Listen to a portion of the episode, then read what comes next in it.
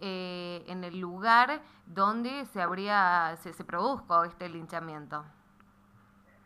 Sí, sí, así es. Estamos acá en Manantial Sur, en realidad es en, medio de unos cañaverales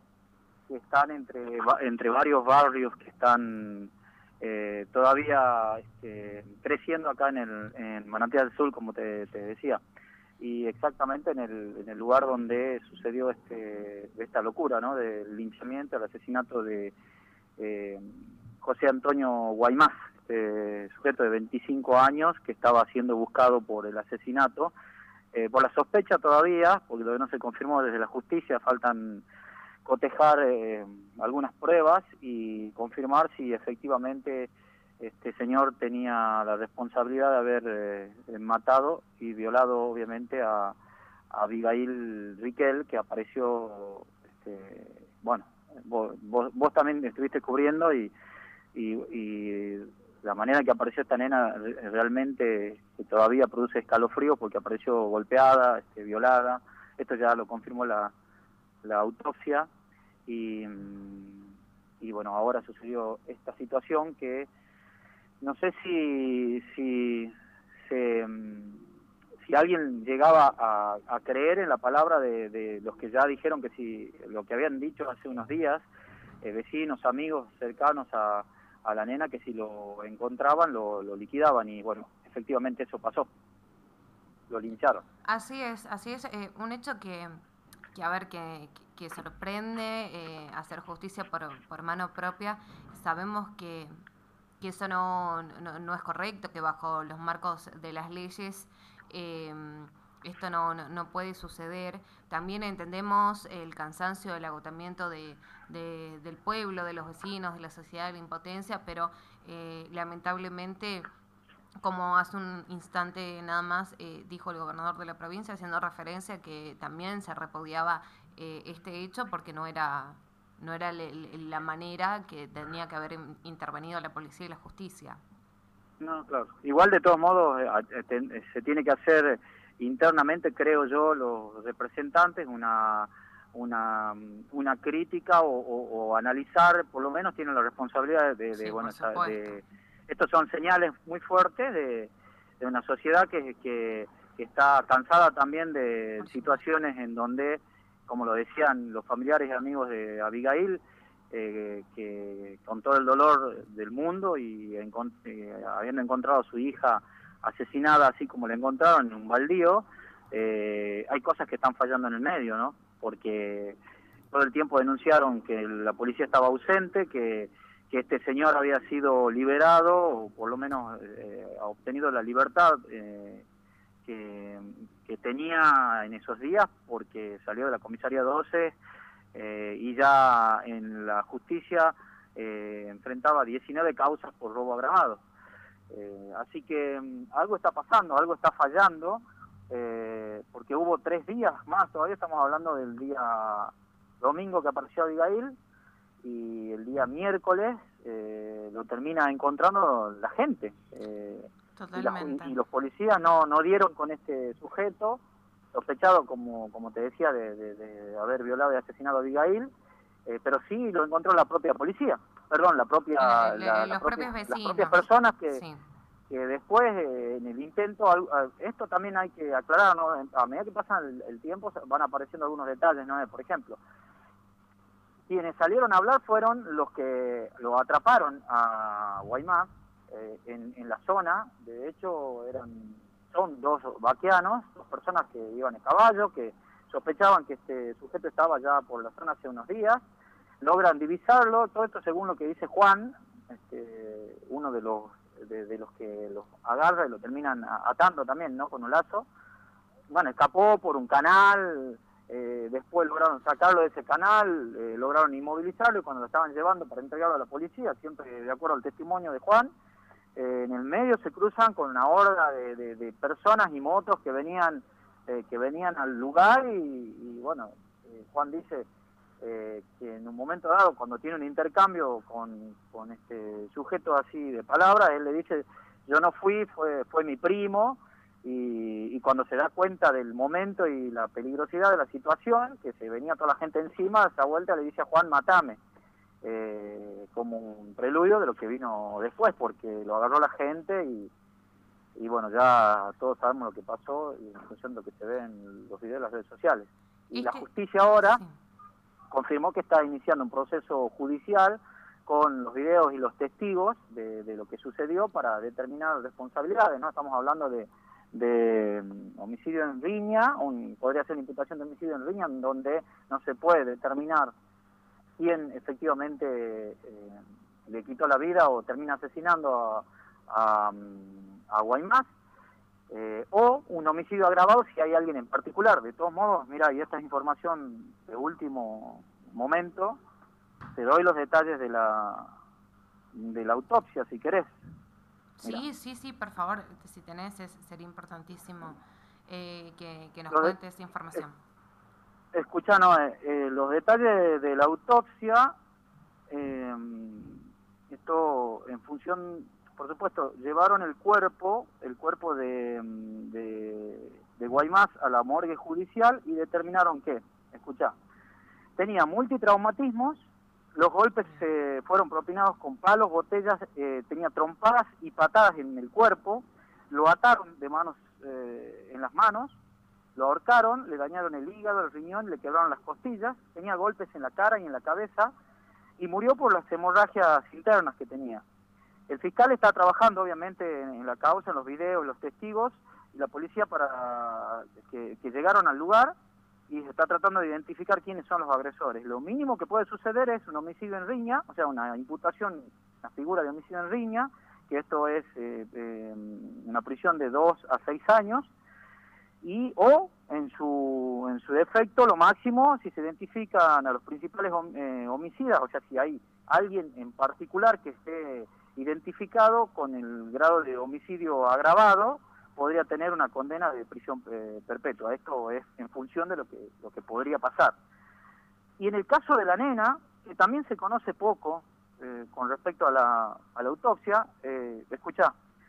que siempre es, duro este, contar estos detalles, voy a tratar de ser lo, lo, lo menos explícito posible, pero lo más objetivo que, se merece esta situación. La nena sufrió un estrangulamiento, estamos hablando de Abigail de nueve años, un estrangulamiento manual, fue atacada por la espalda, por supuesto, tiene este, señales en su cuerpo de un abuso sexual atroz, horrible, tremendo, eh, y la termina matando con, una, con un piedrazo en la cabeza. Y por ahora, solo por ahora, ella tenía piel eh, bajo las uñas, eh, sangre y y con los pelos de, de, la nena se, se, va a tratar de, cotejar también con los pelos y el ADN que se tiene de Guaymas. Si es que eh, Guaymas estuvo involucrado en esto, todo hace pensar que sí. Eh, pero bueno, estos son pasos legales que, que son necesarios para, para, para este, te digo, saber si efectivamente era el responsable. Ahora, y este otro detalle, no es. Por eso es importante eh, y bueno, uno desde la teoría puede acomodar un montón de cosas, ¿no? Y es comprensible y nadie nadie se puede poner en el lugar de, los padres de la nena por porque es horrible lo que le pasaron y de la familia y nunca más tiene que suceder un femicidio como pasó con Abigail, pero estos son pasos que quizás eran necesarios para hoy decir en, afirmativo que se trataba de, de este del autor del femicidio de de, Abigail Riquel. Hoy tenemos que ponerlo en potencial, no lo sabemos porque la justicia todavía no lo pudo determinar, eh, se, determinará, y acá también, como siempre sucede en todos los análisis que uno hace con respecto a los casos de inseguridad, eh, de una vez por todas tendrá que sincerar eh, la sociedad, la política y, las autoridades para, para empezar a, contrastar las responsabilidades que hay, si actuó bien la policía o no, eh, ¿Y por qué llegamos a esta situación en donde la gente hace el trabajo de logística y de dar con delincuente? Eh, porque sí, eh, él tenía 19 causas, no es que solamente lo, indicaban como delincuente. Sí, tenía 19 causas judiciales. Tal cual y es importante lo que, lo, que vos haces referencia, porque, a ver, si, si todo bien, todos los datos y también el accionar de este presunto asesino y violador, nos llevan a deducir que sería él la persona responsable de este, de este hecho atroz, em, lo tiene que dictaminar la justicia, pero como hacer referencia a vos por cuestiones legales. Y sí, esto de replantear qué está sucediendo en la provincia en materia de, inseguridad, porque nosotros somos la tercera provincia con más femicidios, asesinatos eh, de, Argentina y somos la provincia más eh, pequeña de nuestro país. Entonces eso también nos, nos alarma y hay que hacer como, como un, en realidad una vuelta eh, tremenda en todo, en todo lo que está sucediendo sin tapar el sol con la mano. Claro, por supuesto.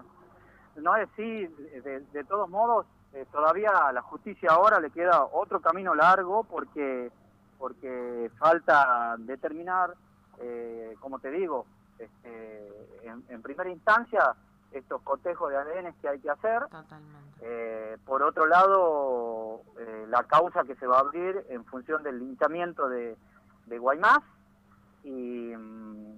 y, como te dije al principio de esta salida, eh, ojalá haya una autocrítica y, de una vez por todas este, los líderes políticos, porque esto se trata de leyes, de estructura de seguridad, una serie de elementos que no es que por lo que sucedió con Abigail, la familia de Abigail viene reclamando y es un caso puntual. No, no es así. Esto es recurrente, o sea, la crítica y, la, y lo que está sucediendo y la inseguridad que se está viviendo en la provincia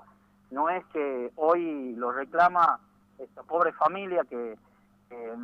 que, se quedó sin, sin, su, sin su hija, sin su nena y, que la terminan asesinando así como, como todos sabemos y como lo que estamos contando, sino que es algo que, hay casos, ejemplos de sobra para, para justificar eh, la impotencia y la y, lo que lo que la gente está señalando de esto que te decía, ¿no? Que eh, fallas en, la policía, fallas en, la justicia.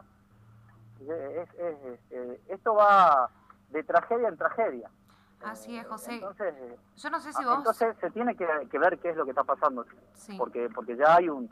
hay una sociedad que lo está reclamando y porque eh, esto ya se fue eh, efectivamente de las manos, ¿no? Totalmente de acuerdo con lo que vos haces eh, referencia en este momento. José, ayer cuando estuvimos eh, en, la morgue judicial, escuchamos la palabra de quién era, digo quién era, porque la familia Riquel puso otro abogado particular, del doctor Molina, en donde yo le hice una pregunta que me, parecía muy importante, de qué va a suceder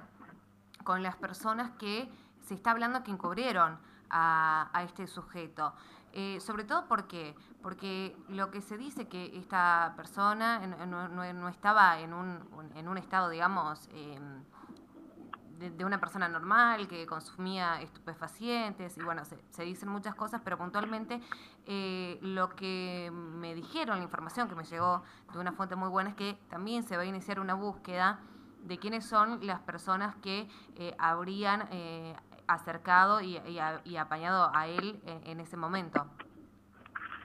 Sí, claro, de hecho le quemaron la casa acá a los que eh, los, habían tenido lo habían tenido durante estos días, lo habían resguardado a Guaymás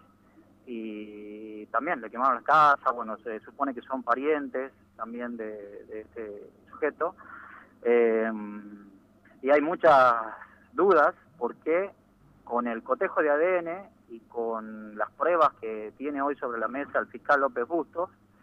eh, no se descarta de que en el asesinato de Abigail eh, haya participado otra persona.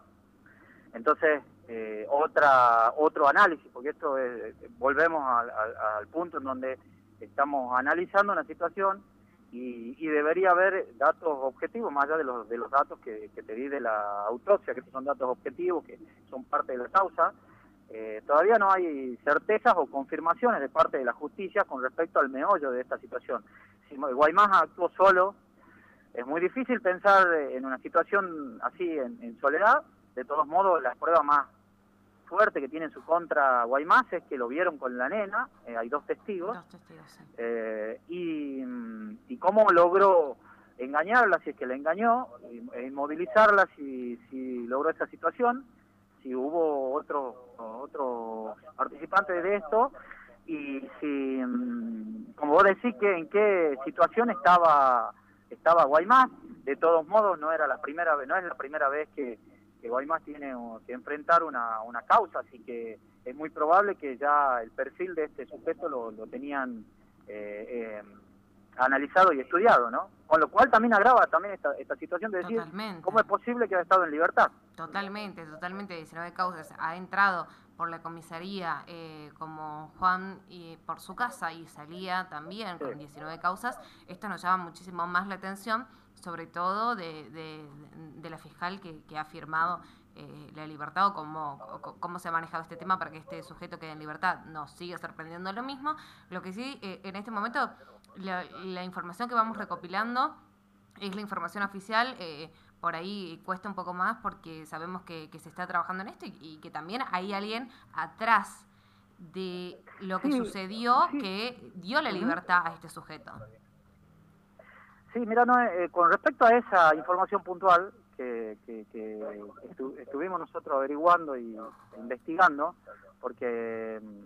Acá también se entrecruzan otras cuestiones en donde alguien eh,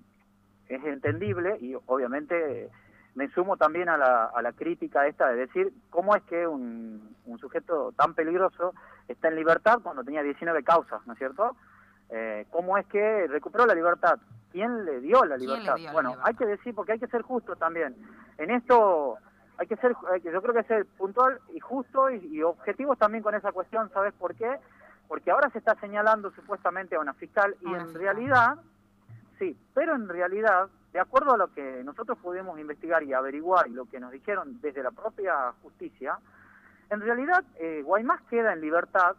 porque eh, cumplió una suerte de prisión preventiva y se cumplió eso y nadie nadie se opuso a la libertad de, de este sujeto porque no tenía una condena perpetua, por ejemplo, ¿entendés? No, no estaba cumpliendo una condena, sino que estaba cumpliendo, como te digo, una suerte de prisión preventiva, no pagó la caución, o sea, no pagó lo que la justicia le pedía de pagar para, para quedar, en, libertad. Se vencieron los días que, que, tenía que estar cumpliendo su prisión, como te digo, esta, esta prisión preventiva, y automáticamente, sin que, sin que ninguna fiscal o fiscala, lo que sea, eh, o juez firme la libertad, quedó en libertad. ¿Entendés? O sea, hubo como un proceso judicial que, por decantación, si vale el, si vale el término, dejó a Guaymás en libertad. Ahora, nadie eh, hizo un análisis de lo peligroso que, que era Guaymás y sucedió lo que pasó después, si es que realmente estamos hablando de el asesino de, Abigail. hay, hay como muchos grises, pero también es cierto que en esto eh, se viralizó la foto de una fiscala y, yo soy el primero que, tengo crítica en, un montón de actuaciones que puede haber con no, no con esta fiscal, sino cuando un fiscal actúa de determinada manera y por la libertad de expresión uno como periodista puede criticar, pero en este caso en particular me parece también que no es responsable porque en el fondo de la situación, y según lo que nos explican a nosotros,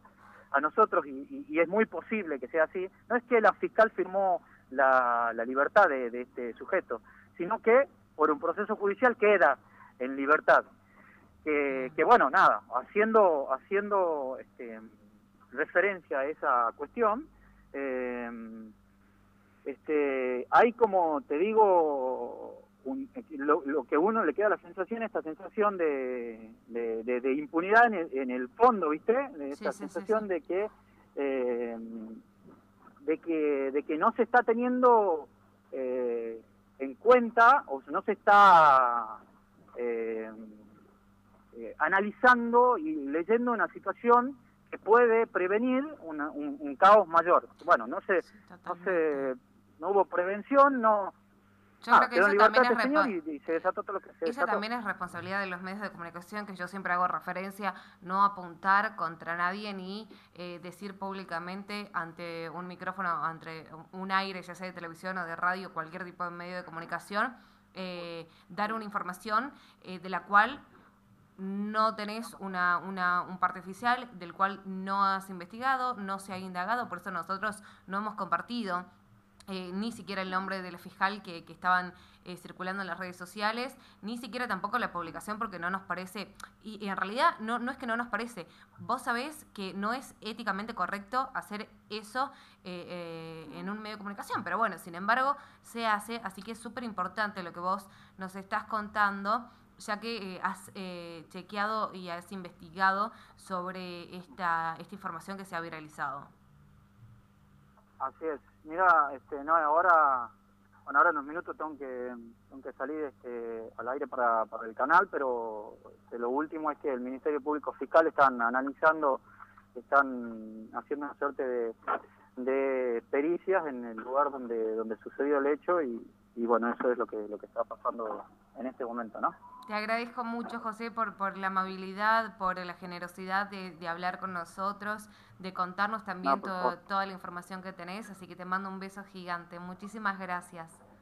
Otro para vos, Gracias a vos. Chau, chau, que tengas un buen día.